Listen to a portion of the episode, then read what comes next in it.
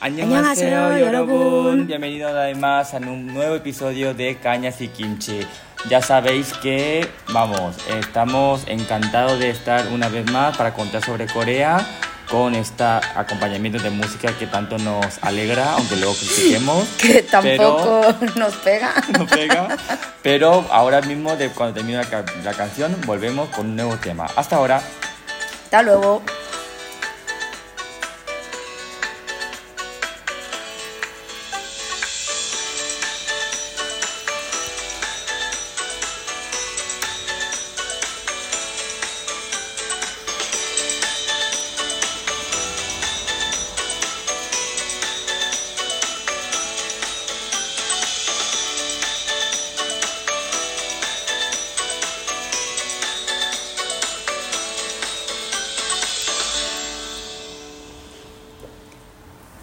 Bueno, pues bienvenido una vez más a un nuevo episodio de podcast Cañas y Kimchi, pero esto no ha sido posible, esto, este podcast no es solamente posible solo conmigo, sino con la maravillosa compañía de siempre, de nuestra, eh, de mi compañera más guerrera, que es nuestra Hyun Nuna. Nuna, ¿cómo estamos? Pues muy bien, muy bien, aquí con ganas de más guerra, supongo. Sí, sí.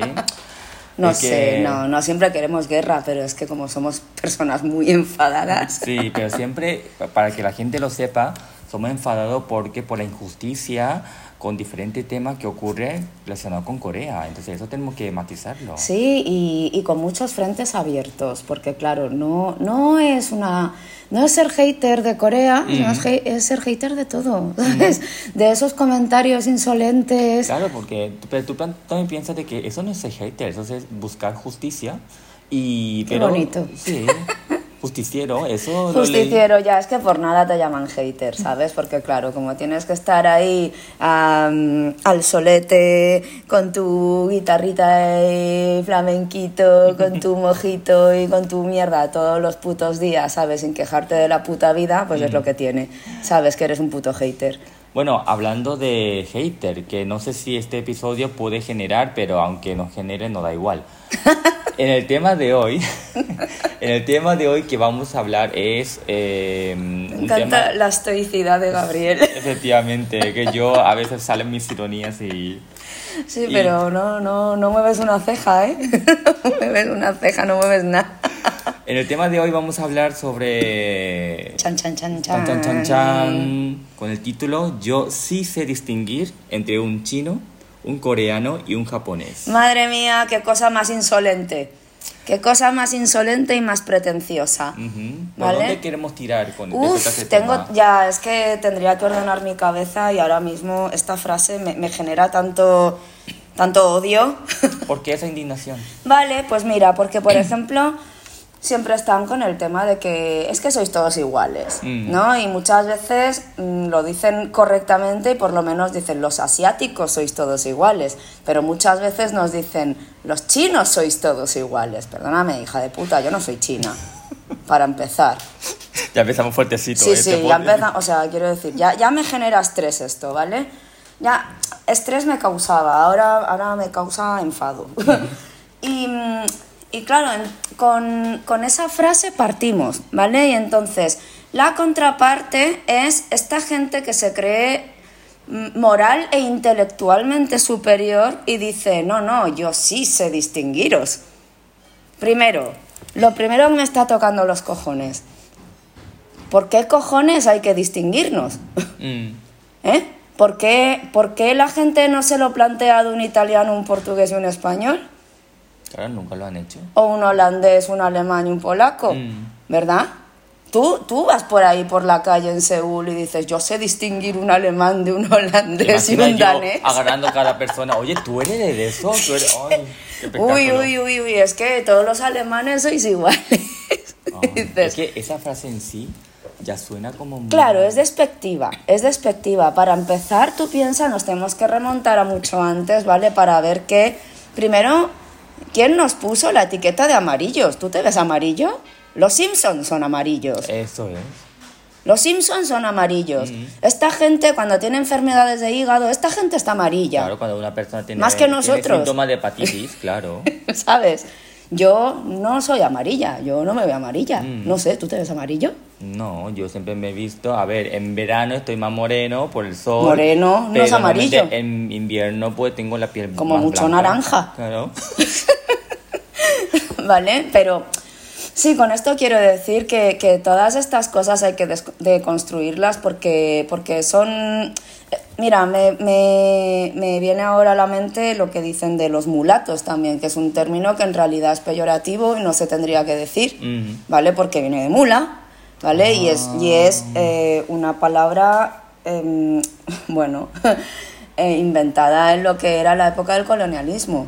Entonces ahora la gente lo, lo decimos, y me incluyo, ¿vale? Sin querer, como un mulato, como si fuera algo incluso bueno, Cuando no lo y es. no lo es y tiene connotaciones muy negativas, ¿no? Entonces, bueno, no nos vamos a volver locos, ¿vale? Porque, a ver, eh, la putada de estar en el otro lado es que siempre te dicen que tienes que ser más grande que la otra persona, ¿vale? Que no me da la puta gana.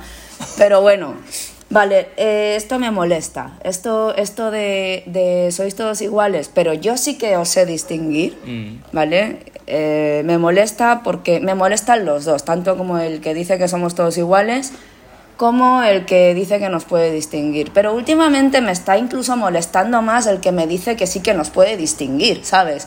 La Porque digo, mira, que- sí, más que, más que una persona que diga que nos vea todos iguales, que sí que lo creo, ¿vale? Que sí que lo creo, porque, bueno, si no lo sabéis, se, se distinguen unos patrones de, de lo que son facciones de, de la cara, facciones faciales y características Mm. de una raza. Se puede distinguir bien las caras a partir, bueno, no, a partir no, hasta los 11 años. Ah. A partir de los 11 años mm, es como que tu, tu cerebro se ha acostumbrado a lo que suele ver a diario, entonces si tú no estás expuesto a la raza negra Mm. o a la La raza raza asiática en general, pues es muy difícil. Entonces, que te lo pueden decir de muchas maneras y que si te lo dicen de manera despectiva te cagas en su puta madre, sí, pero sí que, sí que es muy natural que la gente diga que nos ve a todos iguales. Mm. Los coreanos ven a los españoles iguales, también. Y ellos pues te dicen, no, yo soy rubio, el otro es moreno, da igual. Claro, pero tú también piensas de que cuando veo videos de YouTube, cuando están los, eh, lo que, los creadores de contenido de origen español en Corea, claro, los, los coreanos, en vez de decir, eh, ah, yo sé distinguiros, en vez de decir eso, ellos suelen preguntar, ¿de dónde sois? Bueno, es que es tan fácil como eso, ¿no? Mm. Como puto preguntar. Mm. ¿Por qué, Más por que nada qué por hay cábalas, sabes? Porque hay cábalas mentales en la cabeza de un blanco cuando se encuentra un asiático y no le pregunta, Mm. ¿sabes? Y dice, no, no, yo sí que sé distinguirlos. ¿Tú qué coño vas a saber? Tú no sabes una mierda. No sabes una mierda. No, porque los japoneses, bueno, a mí me han llegado a decir burradas. O sea, voy de la burrada más grande Mm. a, a la burrada menos grande, ¿vale? La burrada más grande, oído. sí. Y verídico. Es que los japoneses tienen los ojos más tirados hacia abajo y los chinos más, más tirados hacia arriba. Porque claro, como todos esos millonacos de personas tienen los ojos Mm. Claro, iguales. igualitos. Igualitos. O sea, yo tengo, eh, yo por ejemplo, la gente que me, que me ha visto en persona, yo como tengo el ojo más hacia abajo, debería ser japonés. yo japonés. Cuando yo soy coreano. No tiene sentido. No. No, y por esa regla de tres, tú y yo deberíamos ser clones. Porque, claro, somos coreanos, ¿no? Entonces, bueno, yo qué sé, es como pues, coger dos bananas, ¿no? Mm. Pues eso. Ay, el banana que El se me ha quedado, ¿eh? Del- Se le ha quedado mucha gente. Sí, sí, sí, sí. Se le ha quedado mucha gente. Bueno, eso, esa, esa es una de las burradas más gordas, ¿no? Y, y luego cábalas, ¿vale? De, de esta gente que conoce a tres japoneses, ha visto a cuatro chinos y ha visto series coreanas, Ah. y ya te pueden escribir una, una tesis etnológica o, o, ¿sabes? Mm. O sea, yo qué sé, de, de lo que ocurre en Asia. ¿Y suelen ser los coreabús o Asian bus? Los Asian Bus son otra raza. Son otra raza a la que le dedicaremos nuestro tiempo, pero no, suele ser, suele ser gente que mm, normalmente mm, estudian ¿vale? Son universitarios o, o tienen una carrera o dos o tres, ¿vale? Y, y por eso se creen intelectualmente muy superiores, ¿vale? Porque han, pues eso, han pagado unas cuotas en la universidad y han pagado un no avión a un poquito más allá de Europa o no, o no. Pero eso no tiene nada que ver. Mirar ahora, por ejemplo, el negocio de la universidad es la mayor mentira del mundo, ¿vale? Si todo el mundo, si todo el mundo puede sacarse una carrera, Mm. es porque es una gran mentira. Es una gran mentira, pero bueno, ya hablaremos de eso. El caso es que, bueno, que si tienes los ojos para abajo, que si tienes los ojos para arriba. Luego, por ejemplo, me hace gracia porque muchas veces, no, yo os, dis- yo os distingo. Y luego dicen, los coreanos son inserte nombre Yun. más morenos, sois más bajitos, eh, tenéis la mandíbula más marcada. Ajá. Incluso me han dicho sois rubios porque lle- llevo mechas. Ay, no, señor. no puede ser, no puede ser. Callaros, por favor. Callaros. Si vais a decir alguna tontería, por favor, callaros la puta boca. claro. Esto es como el WhatsApp cuando estáis borrachos y vuestro ex. No lo hagáis. Que eso luego acaban en las redes sociales y vais a llevar la, ma- Ya la mayor veréis vergüenza eso, sí. de vuestras vidas. Cuando estéis sobrios, Sí, todo, sí, todo pega en los momentos Luego no bajos. saldréis en calle en meses. Y os lo pasa. tendréis merecido. Pues, a ver, esa- esas son de las más absurdas que, de- que me he encontrado, ¿vale? Y, y son todas verídicas porque además día sí, día también, pues me lo sueltan, ¿no? Y, y es, y es un sinvivir esto, La verdad porque que dices... Yo, yo alucino con tus, con tus eh, anécdotas de burrada porque te encuentras cada cosa. Ya, yo no sé qué pasa, pero... Tienes un imán de atraer gente. A ver, también piensa que al haber estado trabajando en el restaurante de mi padre mucho Ajá. tiempo, he estado expuesta a muchos comentarios, porque ahora la gente más o menos se ha educado. Pero cuando yo era pequeña, esto era De que contaste en el una, episodio. una jungla de chinches. Sí, una jungla de chinches. Entonces, claro, a ver, Valencia ha crecido mucho, pero bueno, mm, no os encantéis, ¿eh? Aún nos falta un poquito. Pero bueno, ya, ya hay más variedad, ya hay más, bueno, ya, ya se están concienciando más, pero como Valencia, como cualquier sitio, ¿sabes? Por lo de la, global, la- eh, no me sale, Globalización. globalización. Ajá. Tantas sílabas, siempre se lo digo a mis estudiantes, digo, es que el español es tan largo. bueno, pues luego vienen las, las teorías menos descabelladas, pero que cabrean igual, ¿vale? Pues tipo, es que, a ver, yo tengo muchos amigos japoneses, claro, los abanderados, los abanderados de, un- de- de- una nación, tus amigos, ¿vale? También tengo amigos chinos, también los abanderados, los representantes máximos de toda China, que tiene muy poca gente, ¿vale? Y bueno, y coreana te conozco a ti, ala, yo, representante máxima de Corea, ¿vale? Y, y os veo diferentes. Ay, claro. Es que yo soy persona A, el otro es persona B, el Mm. otro es persona C, Que ¿sabes? su nombre, su Claro. apellido, todo. Dices, "Bah, bueno, ¿vale? Mm. Y bueno, que sepas que también los hay morenos, los hay blanquitos, los hay de muchos tipos, Mm. de muchos tipos, aunque nos veáis iguales, ¿vale? Porque esta frase, la de yo sí sé distinguir, al fin y al cabo, es, esto es cíclico, esto es como que vuelve al principio de sois todos iguales. Porque si no estuviera la premisa de sois todos iguales, no existiría esta mierda de frase. Mm, La de yo sí que os sé distinguir. Tú no eres especial.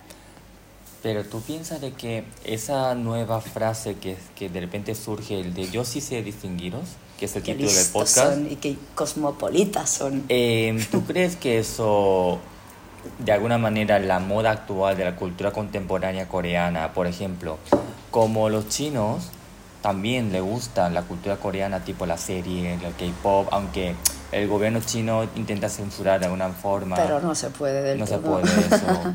Entonces como que copian su estilo y como de alguna manera también tipo maquillaje y todo, que de eso también hablaremos algún tema, algún día. Y, y como que es, es como que se parecen bastante, ¿no?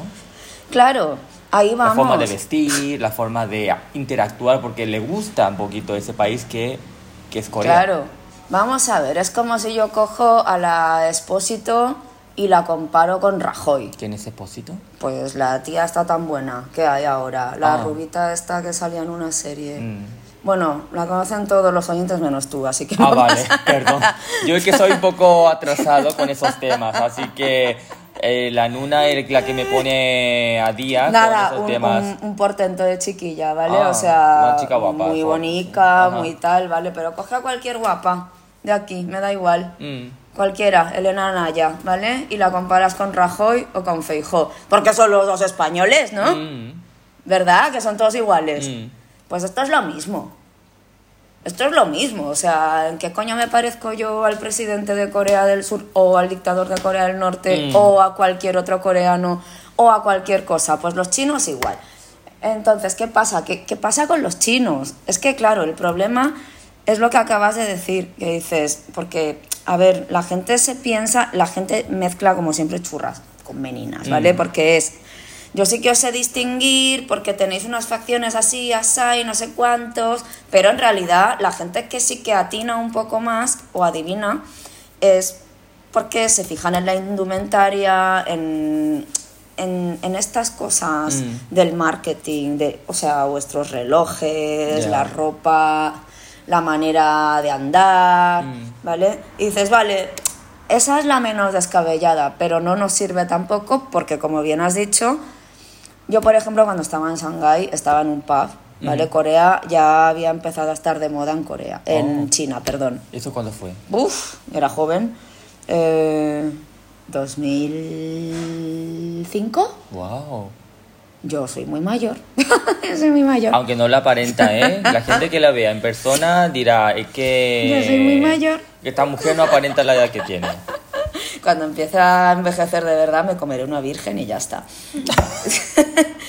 Em, pues el caso es que, claro, la moda de Corea pues ya llegó, Mm. ¿vale? Porque están al lado. Y ya sabes que el Hallyu, Hallyu, la ola claro. coreana, ¿vale? Pues Lo que pasa es que eso accidente llegó más tarde. Claro, y claro, tienen, tienen vidas diferentes, ¿no? El. Hallyu asiático y el Hallyu eh, mundial. Entonces, bueno, yo estaba en Shanghái, estaba en un pub y, y digo, mira, un grupo de coreanos. ¿Por Mm. qué? Porque los coreanos, cuando les gusta algo, van todos iguales. Ah. Chaqueta de North Face, gorrita. senderismo. De senderismo. Sí, de, de quechua, pero North de quechua, Face. pero que de marca, ¿eh? Cuidado. Chandalito, eh, chanclas adidas, eh, gorra negra, chaqueta negra, gafas de pasta y el pelito cortado igual, así a los setita. Pero digo, eso, madre de es, Dios. eso es... Eh, ¿Son Eso no es mayor? época. No, bueno, ahora es mayor. Ahora... ahora, ahora tiene mi edad. pero me vale, pero en esa, en esa época eran los jovencitos. ¿Ah, sí? Sí, sí, sí, sí. Ah. Bueno, éramos los jovencitos, ¿vale? Y las chicas iban siempre con el mismo moño, ¿vale? Que Mm. lo bautizaron el moño coreano porque, claro, van todas iguales. El mismo flequillito y todas vestiditas igual porque, bueno, ellas, eso, es una cultura de colectivo y lo que hace el otro, pues mm, lo- yo lo quiero hacer también. Entonces, ¿qué pasa? Que, que dije, joder, cuánto coreano Mm. en este pub. Ujú. Y eran todos chinos. No los distingo yo, los vas a distinguir tú. ¿Ah, ¿En serio? ¿Me O sea, entiendes? tú con toda seguridad, pensando de que eran coreanos... Y además estando expuesta dos años a, a muchos coreanos, muchos chinos. Yo no los supe distinguir. Madre Sí, mía. yo no los sé distinguir. Yo, yo esperaba una respuesta ahora mismo de que, que yo sé distinguir, pero no, o sea, me ha claro dejado, que no. vamos, Claro que no. ¿Y por qué tendría que saber distinguir, no? Yo, Ya. eh, simplemente por la indumentaria, yo pues dije que eran coreanos y luego, mm, no sé, por motivos, básicamente el alcohol, Mm. acabamos hablando todos juntos y eran más chinos que, que Xi Jinping. Ajá, ¿Mm? ya. Vale, entonces, es como si te encuentras en Madrid a uno que va vestido con el cliché italiano que tú tienes en la cabeza, ¿vale? Sí que es verdad que en Europa no, no visten todos tan igual, aunque os lo parezca, en Corea es peor, ¿eh? tan igual, unos, unos tan parecidos a otros como en Asia, ¿vale? Pero hay clichés, ¿no? Mm. Siempre hay estereotipos y clichés. Por ejemplo, el italiano es que va con marcas y va ahí como muy, muy arregladito. Claro, pero tú muy... piensas de que la forma de distinguir a los italianos con los españoles es que, perdón, a los españoles, es que los españoles no es que vayan muy a la fashion. Mientras que los italianos, tanto Se los coreanos, pasan. es que son demasiados. Sí, es como que es, es, es el pilar de su vida, ¿no? Claro, claro. Eh, la moda. Que y- bueno, cada uno haga lo que quiera, pero es un Sí. poquito la forma de. Sí, el español es como más tranquilo, ¿no? Sí. Más, más arreu, más... Mm, sí. Pues así, más... Ujú. más- Es como que voy un poquito así. He salido así. Aunque bueno, yo una vez vi a, a una tan tranquilo que vi a una a una señora con su madre con una pijama intentando entrar en Mercadona, pero Sí, con bueno. un pijama de rosa chillón. Y yo dije, a ver, yo entiendo Yo que desde tienes- que fui a China eso lo veo muy normal ya. Ah, ay, que China también En China sí, van, van con el pijama por la calle y, y que no te extrañe verme a mí haciendo eso dentro de cinco años. Ah, Porque sí. vamos, estoy viendo que es lo más cómodo que hay. Pero a Mercadona, o sea, en casa vale, pero que yo qué sé. ¿Y por qué no? A ver, con el chándal. ¿Y por qué no? Bueno, el caso es que, a ver, hay, hay patrones, hay, hay, hay ciertas pistas que te da la indumentaria, que te da el lenguaje no verbal, que te hace mm, adivinar. ¿vale? Con un 75% de Claro. probabilidad de acierto, ¿vale? Esto nosotros, tú y yo, ¿vale? Pero el que me suelta esa frase de mierda. La de yo sí sé distinguiros, Y lo, ¿vale? lo único que lo vamos a utilizar como título de podcast. no tiene una probabilidad del 75% de acierto. Y 75% de acierto, perdóname que te diga, es bastante bajo para lo que la gente se piensa que nosotros, nosotros es que se piensan que, que vamos, tenemos un, un rayo láser, ¿vale? Que cuando vemos un asiático somos fellow Asians o algo, ¿vale? Y, en- y- ¡fin! y, ya no radares, sabemos ¿no? hasta, hasta su puta provincia, Mm. ¿sabes? Esta gente que piensa que somos aliens o qué. Ya. Ah, Pero tú, a ver, ¿un español sabe de qué provincia es el italiano que tiene en su clase? No, no. Bueno, a lo mejor si es muy bien vestido será de Milán o por ahí, ¿no? ¿Ves? Bueno, pero estamos funcionando con estereotipos, Claro. ¿verdad? Y a lo mejor te dice, no, si soy croata. Uh, Claro. Y dices, pues, pues ¿por qué no? ¿Sabes? Claro.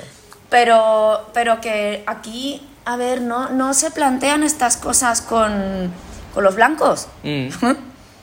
Y tristemente tampoco se, se considera con, con la etnia negra porque, bueno, la etnia, la etnia negra tiene sus fantasmas y tiene su historia que uf, ahí no nos metemos porque de ahí sí que no sabemos, pero claro, como se nos ha atribuido que somos todos iguales a nosotros, los asiáticos, pues van con estas mierdas, ¿vale? Dices, mm, ¿a ti qué te importa lo que sea, en realidad? Quiero decir, que, que, que estamos aquí adivinando. Adivino yo de qué puto pueblo vienes tú, a que no, porque me sudas, me sudas la polla. ¿Vale? Entonces, ¿por qué, cojones, hay un debate de media hora, ¿sabes? Con el tema este de será china, será coreana o será japonesa. Que a lo mejor es kazaja, Cuidado, porque. que ¿dónde más coreanos hay? Mm, porque Fuera, los casi. parece que, parece que no, pero tienen digamos, muchas similitudes. Claro, porque como eso, ya, ya creo que lo repetí en el otro capítulo, ¿no? Ujú. Cuando los coreanos- Sí, el, el bondadoso Joseph Stalin eh, llegó a la conclusión de que los coreanos éramos los judíos de Asia, ¿no? Eh, tuvo muy a bien eh, deportarnos a Asia Central para que nos muriéramos. Pero hemos resistido. Es que que somos. a los insectos no los puedes matar. Hombre, tampoco nos autodenominemos insectos porque, por favor. Ahí mi madre ha dicho una palabra muy curiosa que es otugi. Utugi. Otugi, gente que, digamos, aunque tú caigas de un lado para otro, esos muñecos, que no sé en, en español cómo se diría, eh, que siempre se les consigue levantarse y volver a su sitio. Qué bonito. Insectos o otugi. Otugi. Lo que queráis. Claro, es que no sé si eso en español, en España la gente lo conoce, pero es como un muñequito. Lo buscaremos. Sí, lo buscaremos Sí. y es un muñequito que, que aunque tú intentes de- eh, ponerlo al suelo de un lado para otro, siempre consigue levantarse. Entonces como que mi, mi madre consigo- le gusta utilizar esa palabra porque, porque siempre les han enseñado de que los coreanos somos, a pesar de las, todas las adversidades, somos resistentes y conseguimos levantarnos. Que no digo que eso para toda la gente del mundo. A ver, chicos, en realidad lo tenéis, lo tenéis que, que ver así. El ser humano, en general, está hecho para sobrellevar problemas y para sobrevivir.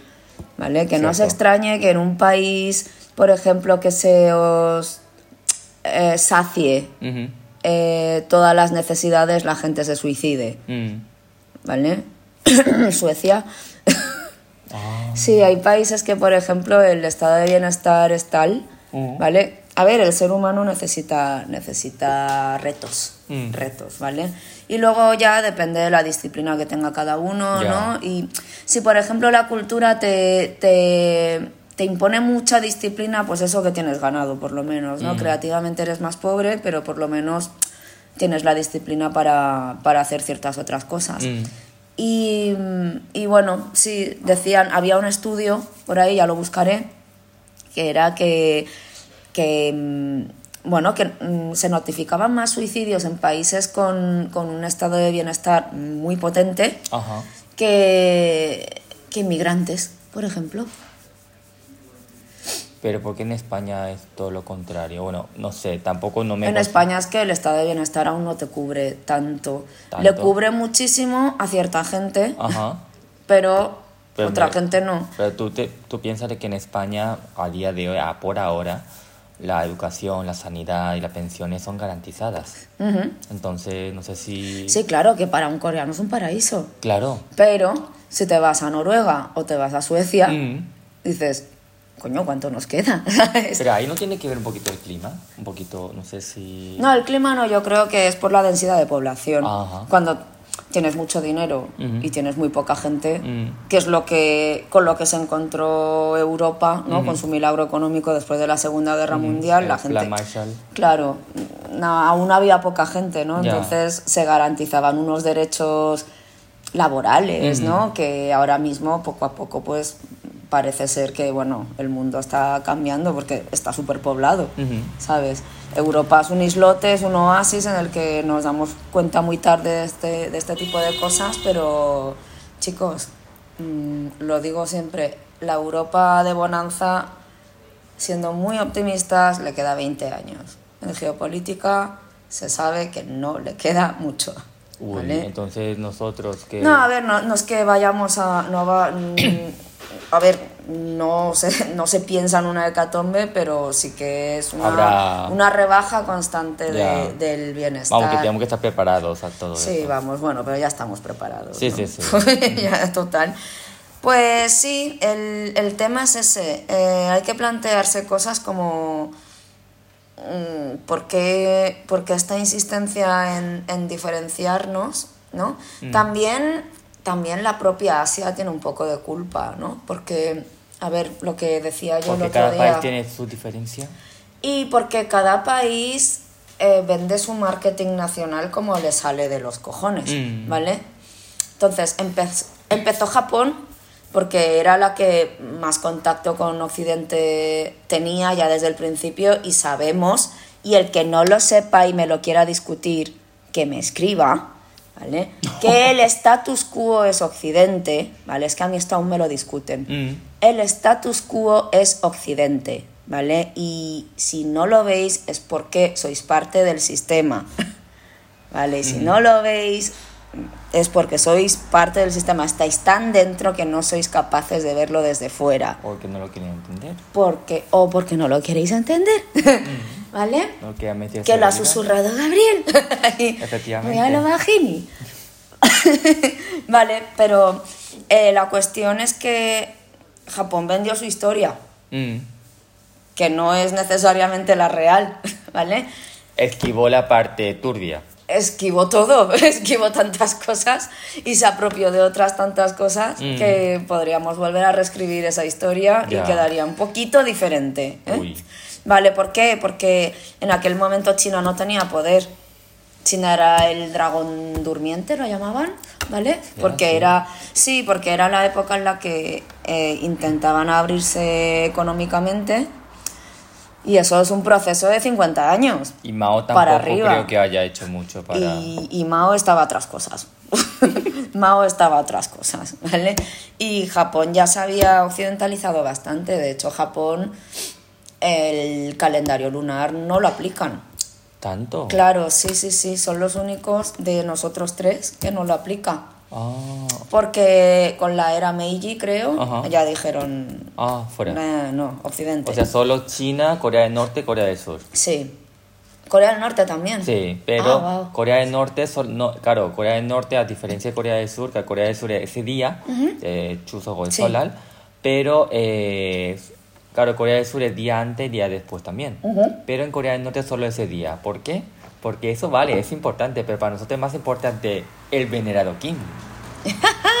para que veáis cómo funciona Corea del Norte. Claro, Entonces, pero el dios viviente. a ver, a verlos hay, pero solo ese mismo día, no, no días enteros como China, semanas enteras como China o varios días como Corea del Sur. Mm.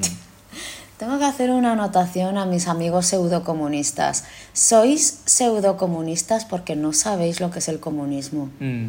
No lo, no lo habéis tenido ni cerca ni lo habéis olido. Jamás, ¿vale? Y no ser pseudocomunista no quiere decir ser facha en Mm, Asia, mm. ¿vale? Inciso. Porque muchas veces me dicen que vienes de Corea la buena. Ay, la sí, del la norte. siguiente pregunta, porque sí. Ay, señor. Sí, porque esto, claro, este tema es muy importante para mí porque ah, cuando yo vine en 2003, aquel entonces... el ¿Tú eres de primer- Corea del Norte o de Corea del Sur? No, no, no era eso, no era eso. Eso fue eh, cinco o seis años después. Primero era si yo era de China. Ah, claro, claro, a ver, sí. Pero eso era, vamos, Sí, lo sí, típico. sí. Seguramente todos los asiáticos, gente que no es china, pues lo habrán Correcto. escuchado seguramente. Correcto. Y, y también mi primer episodio de racismo que sufrí en España, pero era porque aquel entonces, en 2003, había el SARS. El, Mm, la, no es como el COVID de ahora que afectó a todo el mundo, sino SARS era como más en Asia. Es verdad que había casos en Europa, pero muy poco porque había, digamos, ese, ese, digamos, esa respuesta tan rápida por parte de, de los gobiernos. Pero como estaba en tendencia y como en los medios de comunicación no paraban de anunciarlo, a mí por la calle, eh, creo que llevaba 10 días en España, yo iba, yo quería ir a un lugar donde, porque claro, yo quería hacer internet. Porque yo a mis 15 años necesitaba hacer internet y ver, ver captar noticias. Y en, en ese camino de ir a ese, a ese lugar, pues básicamente desde la terraza de, de una finca me escupió. Ah, ¿te escupió? Me escupió, pero yo lo esquivé, pero me escupió en plan Es que... porque pensaba de que, "Ah, oye, tú tienes el SARS, tú tienes el SARS. Era, claro, era unos, unos niñatos, unos niñatos que tampoco ni conseguí ver la cara, pero claro, con la voz dice, tú eres chino, tú, eres- tienes SARS. Era la primera pe- episodio. A ver, luego no tuve nada, luego ¿No? tuve... Durante el COVID, ¿no? Eh, no. Porque yo del COVID sí que, sí que alguna abuela hija de puta sí que tuve en el autobús. Eh, sí, pero yo, yo contesto, yo contesto, ya está bien, o sea, yo no tengo por qué aguantar esto. Ya sé bien. Y bueno, ya, ya contaré mis, mis anécdotas de autobús en la época del COVID que tengo para escribir un pequeño libro. ¿En serio? Sí, no Pero- tengo un libro, pero tengo un pequeño libro. Pero, a ver, pero sí, eso es preocupante, pero sí es como capa, para capaz de escribir un pequeño libro es que has, has tenido tu buena Sí, he tenido, he tenido buenas anécdotas, sí. Yo no sé. Uy, uy, uy, uy. No sé. Pero bueno, lo que estaba diciendo, ¿no? Que, que sí que esta frase, a ver, mm, un poco hacia la manera en la que ha vendido su cultura, pues es bastante diferente de la manera en la que Occidente ha vendido su cultura. Mm. Para empezar, Occidente no tiene cultura que vender ya, o sea, porque ya lo han hecho. porque ya lo han hecho. Porque ya lo han hecho. Y ahora, vuelvo a repetir, es el status quo. ¿vale? Y, y todo el mundo conocemos la Torre Eiffel, ¿no? todo el mundo conocemos Pisa, Roma, eh, yo qué sé, la Puerta de Brandenburgo, ¿no? Eh, Londres. Joder, lo Puerta tenemos. Pf, lo tenemos hasta en la sopa, Claro. ¿sabes? ¿Y por qué? Porque también la historia universal, vuelvo a repetir, la historia universal, la historia del arte universal es occidental. ¿sabes? Como que enfocado más al occidente. Coño, China tiene... Los chinos te están diciendo todo el rato, tenemos más de 5.000 años de historia. Mm. En realidad no estamos en el año 2023.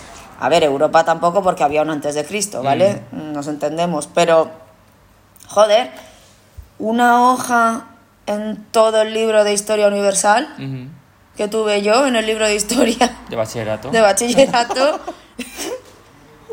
Joder, ¿no? Claro. Quiero decir. y eso China, que luego Kazajistán muérete, Corea, yo ¿Eso qué qué sé, es? qué coño, ¿sabes? Entonces, claro. eh, Japón se aprovechó un poco de la ignorancia de, de Occidente y de la falta de interés, ¿no? Por, por hacerlo más notorio y dijo, pues aquí me meto yo, ¿vale? Yo voy a ser el abanderado de toda Asia. Por eso tú crees que Japón, a día de hoy, cuando la gente dice, oye, yo soy de Japón, entonces la gente como que muestra menos recelo que con China. Sí, porque son, son como, la gente los tiene como los blancos de Asia, Mm, ¿vale? Cuando digo blanco es OTAN, es eh, amigo de Estados Unidos, ¿sabes? El país de la democracia, que ya hablaremos de la democracia en Asia, ¿vale? y mm, claro, los ven como, como un alienígena amigo. mm, ¿vale?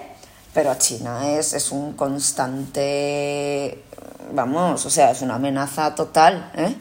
Y, y bueno, ¿qué pasa? Que estuvo, estuvo vendiendo su cultura como quiso, ujú.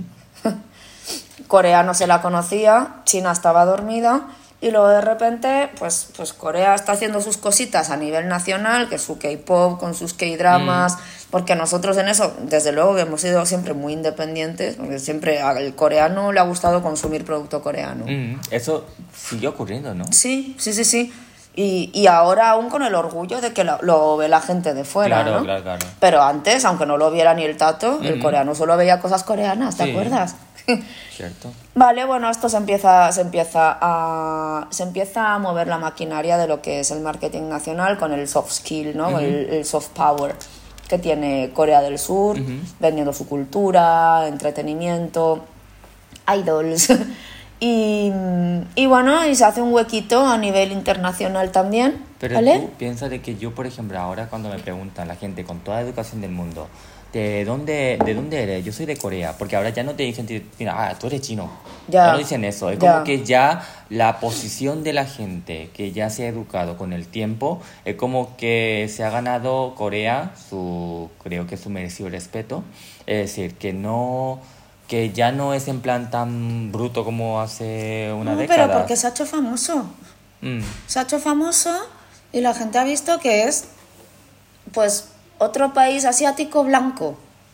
Como Japón, sí, es verdad, es verdad. Mm. Y, y, mm, ya no lo ven como una amenaza y luego encima el entretenimiento les gusta, Ajá. ¿sabes? La Pero eso sabes quién lo ha hecho. Claro. Eso no lo descubre una persona porque sí. Mm. Eso lo hace el gobierno coreano. Y también in- Que es lo que internet- dijimos en el primer capítulo. En internet también ha ayudado mucho. Claro, Claro. claro. Entre que hay globalización, la gente puede ver series turcas, que las abuelas están como locas, por cierto. Cierto. Y, y la gente, pues, chico, ¿qué pasa en el confinamiento? Que uno dijo, hostia, BTS, ¿esto qué es? Ah, es verdad. Ahí es cuando muchísima gente han descubierto tanto la música como las series. Sí. Entonces el gobierno dijo, Vamos eh, Netflix, vamos a, a rellenar aquí. y, y, claro, vieron como, como, lo vieron como una alternativa a Japón que la gente se piensa que ya la conoce, ¿vale? Entonces es como, es divertido porque ya hay dos países que son como nosotros, Ujú. los blancos, ¿vale? Y China no, porque vamos a ver, China lo que le pasa es que solo tiene poder duro, ¿vale? Está el poder duro y está el poder blando. Mm. El poder duro es todo lo que impulsa a un país fuerte, ¿vale? Fuerte, pero de, de sacársela y ponérsela encima de la mesa. Dícese ejército, economía. Y el poder blando es lo que tiene Corea. Cultura, Mm. entretenimiento, ¿vale? Soft power, mm. Sí, cosas con las que atraer. ¿vale? A, a gente extranjera. ¿vale? A que, a que se sientan atraídos por tu país. Lo repito siempre, los países que, que tienen más poder en el planeta tienen que tener los dos, Mm. ¿vale? Entonces, no, aunque estés en el G7, ¿vale? Si tú no tienes poder blando, estás un paso por debajo, ¿vale? Japón tiene los dos, Mm. ¿vale? Porque no os creáis lo de que Japón no tiene ejército. Lo ha llamado no sé qué defensor del pueblo. ¿vale? Estas pantomimas que os han enseñado y ahora las repetís como si fuerais intelectualoides de, de la salita de té de Madame Pompadour, ¿eh? Esto de, de Japón le quitaron el ejército porque perdió en la Segunda Guerra Mundial. Poneros, una, poneros en Google, ¿vale? Una lista de los mayores ejércitos del planeta y solo estos dos últimos años Corea es superior a Japón. Solo estos dos últimos putos años. Gracias a Estados Unidos. Mm. ¿Vale? Japón es una potencia armamentística que no os, no os podéis ni imaginar. ¿Vale? Entonces, el, el caso es que, claro, Japón tiene los dos. Mm. ¿Vale? Porque lo hizo muy bien. Dijo, vendo mi cultura. Pero, eh, el ejército, que no lo vamos a llamar ejército, ¿vale? Con otro nombre. Para que la gente pseudo-intelectualoide se lo crea, ¿vale? Alemania, por ejemplo, no lo tiene, porque Alemania tiene poder duro, Mm. no tiene poder blando. Alemania es un país precioso que la gente no lo tiene como un destino turístico. Mm. De hecho, los alemanes son los que salen de su país en verano. Pero aún así su economía sigue Pero eso es poder duro. duro. Entonces no tiene el blando. ¿Vale? La gente no está interesada a nivel cultural en masa. Como Alemania, qué bonito. Siempre dicen Alemania, "Grr, Mercedes, BMW. Y ya los más punkis, pues ya te dicen los nazis, tal. Mm. Ay. Sí, eh, Reino Unido tiene los dos. Mm. Potenciaca, potenciaca y para mí el precursor de todos los problemas que tenemos a nivel mundo contemporáneo ahora, a nivel geopolítico. Estados Unidos tiene los dos, Mm. es un imperio, ¿vale? Pero Rusia y China solo tienen poder duro, Ah. ¿vale? Entonces, China se ha dado cuenta de que en poder blando no puede competir ni con Corea ni con Japón. Pero tú crees Algunos que... están en negación, pero el gobierno se ha enterado. Claro. Entonces ha dicho, pues más poder duro, coño, es que total, no vamos a invertir la- más. eh, el caso de China no ha podido, digamos, reforzar ese poder blando porque por las consecuencias de la revolución cultural. Sí, claro, a ver, eh, está demostrado que es muy difícil em, desarrollar poder blando. Cuando eres una dictadura o cuando hay ciertos em, derechos fundamentales de expresión que no se dan. Ya. ¿Vale? Entonces, joder, yo no sé si, si lo sabes, pero en la 4, los sábados a la hora de la sobremesa, ¿vale? Que es la hora de la siesta, eh, te bombardean con películas rusas. Ah, sí. Sí, fantasía total. y es como, wow, ¿vale? Y dices, no, esto no. ¿vale? Y no es que no haya artistas. Si en China y en Rusia precisamente no pueden haber más artistas. Sí. Lo que pasa es que pues tampoco pueden crecer más, ¿no? En ese tipo de, Mm. De- de ambiente y ya. no es baladí. La gente se piensa, en China puede hacer lo que quiera. Siempre vienen los sinófilos. Mira, yo por ejemplo, como, a ver, no es que sea, sea a nivel sinófilo, cinéfilo, sinófilo he dicho. Sinófilo es de. China. Ah, El, el que le gusta a China. Ah. El que le gusta a China y la defiende a capa y espada Ah. con su ojo redondo. Pues mira, parece que le he dicho una cosa sin querer. Pues que, a ver, no soy cinéfilo, pero, pero por ejemplo, a mí de los, los- eh, las películas que hacía en los años 90 en China, me encantaba. Mm. Con Yang Yimou, Sí, pero es que ahí había una cierta apertura. Ya. Fíjate en los años de producción de cualquier material audiovisual chino que tengas y coincide. ¿Vale? Después de Xi Jinping, mm, No. la cosa ha ido un poco o son de muy capa caída. propagandística, Sí. o ya. Sí, entonces sí que hay alguna película rollo rollo hollywoodiense a lo Hong Kong, ¿vale? Que está saliendo ahora últimamente, pero es porque inyecta mucha pasta, Mm. pero ojo, habla bien de ciertas cositas. ¿vale? ¿Qué pasa? Que muchas películas, a ver, yo de películas no voy a hablar porque no sé, ¿vale? Hay películas buenísimas, desde luego, ¿vale? Pero imagínate la, la cultura mainstream si ese país tuviera más libertad de expresión, Ya. ¿Sabes? Es que, es que yo creo que China tiene muchísimo potencial si le dejara, digamos, esa apertura como lo tuvieron en los años 90. Sí. Porque una de mis actrices favoritas chinas es Gong Li. Ah, sí, O sea, es maravillosa. Además, pedazo de musa. pedazo de musa y yo, vamos, es que... Ahora es de Singapur. Sí, ha cambiado Sí, de hombre, nacionalidad, claro. Sí, ¿Ves? no sé, por, no sé qué motivo, pero... Bueno, está claro, ¿no? Ah, vale. bueno. Artista. mm, Mm. Y también Chen Kai.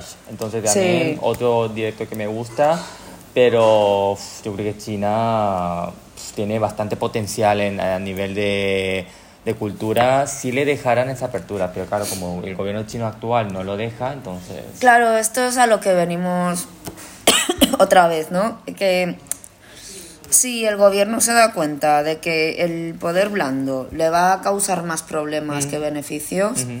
Que es lo que suele pasar en, en cualquier régimen un poco más autoritario, ¿no? Que una democracia. Pues ya está, borrón y cuenta nueva. Mm. El dinero que se empleaba en esto es lo que a mí me importa, que ese ejército es, es poder, ¿no? Es, es comprarme todos los puertos del mundo Mm. para arrinconar a Estados Unidos, por ejemplo, ¿no? Esas cositas, esas cositas. Ya. Entonces, bueno, eh, por ejemplo, en China, por ejemplo, tenéis una, una mm, clase media, ¿vale? Que emergió con, con este auge económico que tuvieron, ¿no? Sobre todo a finales de los 90 y a principios del 2000. Pero claro, el, el tema es que esa ahora ya se están empezando a distinguir un poco, pero hace 15 años esa clase media lucía como un coreano. Sí. Sí. ¿En qué sentido? Pues que como mm, eran nuevos ricos. ¿vale? Y, y la referencia cultural que tenían para aparentar más Ajá. era un coreano, Ah. al japonés no lo iban a copiar. Porque se llevan... Porque Japón no, No. Japón caca para ellos. Entonces era un poco el espejo al que mirarse, por lo menos al principio, era Corea. Ahora ya no, porque ya esa clase media eh, están pasando los años, Mm. ¿no? Y, y- y está creando una identidad propia. Que ahora es mucho más difícil encima ver y, y decirme yo sé distinguir un chino, un coreano y un japonés, ¿sabes? Porque empieza a haber clases en China, ¿vale? Ya no es el que, el que tenías en el bazar o en el restaurante chino. Los restaurantes chinos además también se están reinventando. Entonces los están cogiendo los hijos. Ya. Que esa gente ya es diferente. Ujú. Mm, Ya crecido ya es otra cosa, sí, ya es otra cosa. Entonces, esta frase me parece a mí mm, de, de traca, vamos, Ya. de traca. Yo, por ejemplo, a ver, sé que esto también es un poco... Cuando veo aquí a turistas, yo, cuando lo intento distinguir turistas asiáticos, pues... Yo no puedo, ¿eh? ¿Eh? 100%. Yo no puedo 100%. Yo muchas veces me he encontrado Ajá. la típica ayuma, la típica señora con, con la placa esa para tapar el Todo, sol que parece todo. Robocop. Con sus guantes blancos, Ay, la sombrilla, Eso es de espectáculo puro, ¿eh? chaqueta chillona, zapatillas de quechua y el pelito así permanente, El pama, el pama, el de toda la vida. ¿vale? Pelo brócoli. y, y joder, digo, madre mía, si es que apesta kimchi esta señora, ¿sabes? Y resulta que eran chinos. Oh, Sí, yo pensaba que era coreano, vamos, de... claro, con lo que te he dicho, Claro. eso es Corea 100%, Claro. ¿no? Y yo también diría perfectamente coreano, pero claro, hasta que tú le oigas hablar en su idioma natal, que puede ser tanto Sí. coreano, chino, japonés, no podemos distinguirlo. Claro. A no ser que tú veas un cartelito en el autobús del que están saliendo. Si hay banda. hangul, claro. Si hay alfabeto coreano o si no hay. Ya. ¿Vale? Entonces ya está. Pero claro, la gente lo que no está entendiendo tampoco es que esos tres países tienen sinergias. Mm. ¿Sabes? Y sobre todo China y Corea tienen muchísima sinergia porque Corea, Joder, es que el último informe decía que eh, Corea depende de China económicamente un 25%. Mm. Eso es una barbaridad. ¿Y con Japón tampoco, también? Con Japón ahora se está empezando a llevar mejor el Ya. presidente este de ahora, Ajá.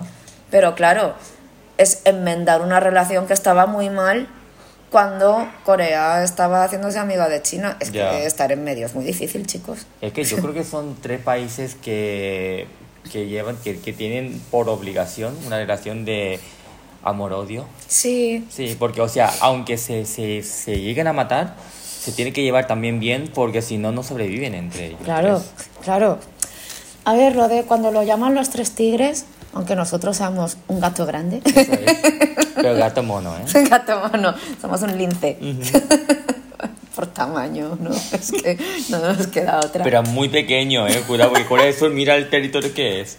Somos un menino Un y dos... Bueno, Japón no te creas tampoco. Japón es un lince, va. El tigre es el otro. El tigre es el- El tigre es China. Pero bueno, cada país tiene intereses muy dispares. Mm. Porque mucha gente me dice, ¿y por qué no hay como una Unión Europea? Y tú dices, sí, en el país de las piruletas Mira, va a haber una eso, Unión eso lo Asiática. planteé cuando fui a Corea por una beca. Cada uno tenía que presentar cada semana una pregunta para debatir. Y dije, la pregunta que me surgió fue exactamente eso. Oye, en, en la zona de este de Asia se puede planear una organización eh, supranacional como está en Europa la Unión Europea en versión asiática. Todo el mundo ¿Y me qué? dijo, no. No, claro que no. O sea que no. Que ni Pero rotundo no. que no, o sea, Rotundo, ¿no? ese entendimiento que se lleva de lo que de lo que hay en la Unión Europea en Asia es que no se puede. ¿Sabéis en qué momento utópico puede llegar a pasar? Porque puede llegar a pasar, ¿vale? Te digo solo el, el único escenario en el que fuera posible. Si tuviéramos dos guerras mundiales funcionando en territorio asiático y nos matáramos entre bombas atómicas y mierdas, ¿vale? Porque ¿de dónde salió el fundamento de paz de la Unión Europea? ¡De guerras! Se quedaron tan pocos, Mm. se quedaron tan pocos en la tierra, o sea, se quedaron tan pocos en el, en el reino de los vivos que tuvieron que decir, nenes, ¿frenamos? O, ¿O qué? Desaparecemos todos. ¿O qué? ¿Vale? Entonces la Unión Europea sale, es hija de la guerra para darse un respiro. Y creo que es un inventazo. Lo que pasa es que hasta entonces, ¿qué era? Todo desentendimientos. Todo. O sea, el humano no sabe construir por construir. Tiene que construir a partir de destruir. Entonces, es el único escenario que yo veo posible, ¿vale? Que nos matemos entre todos y nos quedemos cuatro, ¿vale? Y habría que matar a muchos porque nosotros no somos cuatro. y, y claro, ahora, a día de hoy, construir por construir, Japón tiene unos intereses, Corea del Sur tiene unos intereses. Huelga decir que Corea del Norte tiene sus propios intereses y sería irrisorio negar que China tiene sus propios intereses, Todos ¿verdad? tenemos intereses. No estamos alineados. Mm. Entonces, claro, todo esto estamos hablando de si, por ejemplo, juntarais en, la misma, en el mismo territorio a Rusia, a Holanda y a Gran Bretaña. ¿Vale? Y dices, eh, jugar juntos. Mm. Yo sé distinguir. Yo sé distinguiros. Dices, eh, me da igual, Mm. me da igual, ¿vale? Desde cuando el físico es importante, ¿no? Pues todas estas idas y venidas en esta conversación vienen a decir que, primero, no, no digáis eso porque no vais a saber distinguir, Mm. ¿vale? Podéis tener ciertas pautas, podéis tener eh, alguna idea, Sí, pero eso no significa que va- vais a acertar 100%. correcto, ¿vale? O sea, no Mm. lo hacemos nosotros, Ya. lo vais a hacer vosotros. Disculpadme, Ya. pero no. Claro, lo, aquí, aquí la solución es simple. Te acercas con educación a esa gente si tienes curiosidad. O si necesitas saberlo, Sí, claro, porque al fin y al cabo es eso. y le dice, ay, perdona, que ¿de dónde eres? Con Sí. toda la educación del mundo. Mira, yo soy de Japón, yo soy de Corea, yo soy de, Ja- de, Mm. de China. Y si luego hacéis amistades, me parece perfecto. Pero es un poquito esa la... Pero vuelvo a repetir, si es necesario, ¿vale? Porque luego hay gente que, te, que se te acerca en la calle, así muy random. Hola, ¿de dónde eres? Yo, Hola, ¿eres gilipollas? o sea, A ti no te va eso. ¿tú eres gilipollas? Yo, ¿por qué? ¿Qué dices? ¿Sabes? Esta tía, ¿sabes? No sé. Y, y por supuesto, por supuesto no deis las cosas por sentadas, ¿vale? Os voy a contar una historia para acabar este capítulo. Ujú. Yo en aquel entonces estaba, estaba con un alemán, ¿vale? Y, y vino a, a Valencia a ver las fallas. Y estábamos, el- bueno, en una mascleta, ¿vale? Para él súper exótico. El alemán este, os informo, este hablaba chino, alemán e inglés. Wow. Y yo hablaba coreano, español, inglés y chino, ¿vale? No íbamos a comunicarnos en chino por lo que lo que nos quedaba era el inglés. Ah, ¿Mm? Em, vale, pues estamos en la mascleta, se me acerca una zopenca, una zopenca. Creo que se llama María. María. Espero que me escuches, tú también.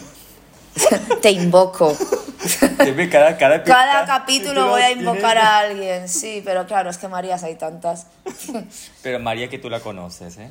María, bueno, el rollo es que se me acerca, iba con sus padres. Y la chavalita muy chulita me empieza a hablar en una cosa que para mí era, vamos, el idioma de Satanás. No sé qué coño me estaba diciendo. Yo, ¿qué dices? Me dice, ¿no hablas chino? Y yo, yo hablo chino. Ajá. La que creo que no habla chino eres tú. Dice, no, pues yo hablo chino muy bien, me dice. Ay, claro, está delante de qué- los padres. Ay, Yo no. Qué repelente. No, coma, no hablas muy bien chino. Oh. Porque no te he entendido. Ya. Dice, pues he estado un semestre en Ah. Taipei. Y yo, me da igual, yo he estado dos años en China también. Pero, eh, ¿no eres china? Y yo, no, no, no, no te me desvíes. No es que yo no sea china y por eso no te entienda. Es que mi chino es mejor, aún siendo yo coreana. Y o española. Ajá. ¿Vale? Ajá. No, estás entendiendo. Y chino es particularmente difícil. ¿no? Y la otra diciendo, bueno, pues es que si no me entiendes es que no hablas chino. Y yo, no me vengas por ahí porque ya me estás insistiendo demasiado. en eso que llega el alemán de hacer fotos. Ajá. Y dice, ¿qué pasa? Y le digo, que dice que habla chino. y me dice, claro, y el alemán empieza a hablar en chino. Y yo empiezo a hablar en chino también. Bueno, aquello era surrealista. un alemán, una coreana española y María, ¿vale? Mm, vale, el alemán y yo hablando en chino. Y aquella que no nos entendía. Y yo digo, pues dice que lo habla muy bien. Y el otro, no me está entendiendo. Y yo, ya, mm, no sé. pues a lo mejor es que no lo habla tan bien. Pero tú la María la conoces ahí mismo. La conocí ahí porque tuvo la osadía de venirme a mí, porque como tengo esta puta cara de china, ¿vale? Se me acercó y directamente me empezó a hablar en lo que ella consideraba que era chino, que en realidad sería arameo, no sé, Mm. ¿vale? A lo mejor es porque el chino de Taipei y China de continental No, porque les enseñan Putonghua también Ah, en, en en Taipei. Taipei. sí, sí, sí. No, que la culpa la tenía ella, Ah. no, ni Taipei, ni, Ya ni nadie. era... Lo siento, que no, que en un semestre tú no aprendes chino. Es que, es que chino es muy difícil. que no lo aprendes en un semestre. Y, mm, y no, y, y nos dio pruebas de que no lo aprendió. Pero ¿Y fue un poco surrealista, ¿no? Y que digo, ¿qué, qué cojones haces primero? O sea, ni se me presenta ni nada, me viene, me habla en Ah, tal chino. cual. Sí, sí, sí. Se me acercó, empezó a hablar en el lenguaje de Satanás y luego fue eh, conversación de besugos porque fue lo que acabo de contar, lo de Ay, qué es- estás eso- diciendo, no te que entiendo. Eso es verlo en persona, es que eso, vamos... Pero es que cuando encima llegó el alemán, la cabeza rubia, empezó a hablar en chino, yo empecé a hablar en chino y la chica no nos entendió, dije, bueno, esto aparte de ser surrealista, tú eres una mentirosa. Ajá. Mira, has hecho dos cosas mal. Primero, mentir, Ajá. ¿vale? Segundo, que es lo primordial, No te me acerques para alimentar tu ego. Oh. No te me acerques a mí para alimentar tu ego porque yo no te voy a alimentar el ego. ¿vale? Y esta frase que estamos poniendo de título en este capítulo es lo mismo. Yo no te voy a alimentar el ego. ¿vale? A ti alguien te tiene que poner en tu puto sitio si me dices esa gilipollez. ¿vale? Clarito. Nadie, nadie puede distinguir al 100%, porque esto no, no son parámetros étnicos, no son parámetros étnicos. Todo el mundo tenemos genes de un montón de sitios. Todo el mundo, ¿vale? Como aquí hay gente que tiene, pues eso, pues aquí ha pasado ciento y la madre, aquí han pasado los árabes, los judíos, judíos, de, de- además judío y árabe es como muy amplio. Mm. Hay un montón de tipos dentro Claro, también, ¿vale? Luego han pasado un montón de bárbaros. ¿vale? Entonces, vamos a ver, ¿tú te crees que nosotros no somos lo mismo? Nosotros en Corea se supone que, que hemos pasado... ¿Mongoles? Sí, mongoles. Eh, todas las tribus estas de Siberia. Ajá. Chinos por cercanía. Tenemos genes con Japón, por mucho que Japón lo niegue, porque, bueno, Ya. los bárbaros pues pasaron por Corea antes de saltar a Japón. Cuando había la T, la T dinastía, los de Pekche se fueron a Japón. Sí, y mucho antes también saltaban, Claro. porque está al lado. Claro. Pero también tenemos sangre de Vietnam, tenemos sangre de Tailandia, tenemos sangre del sudeste asiático. Vamos, al fin y al cabo el ser humano tenemos Claro, el ser todo. humano ya viaja mucho. Pero bueno, esto es lo que teníamos que contar hoy. Así que, Entonces, dicho esto, bueno, ¿qué tal te ha parecido el, el episodio de hoy? Intenso. Intenso. Como todos. Pero muy importante decirlo, ¿eh? Sí, a ver, hay gente que, que dice estas cosas sin mala intención. Y hay que recalcar que, que no siempre es el comentario más adecuado, ¿no? Pues esto ha sido el episodio de hoy. Pues de verdad, Luna, como siempre, muchísimas gracias No, por, muchas gracias a ti. por estar aquí. En, las, en la próxima Por dejarme más ladrar. mejor, ¿vale? muchísimas gracias. Hasta luego, añón.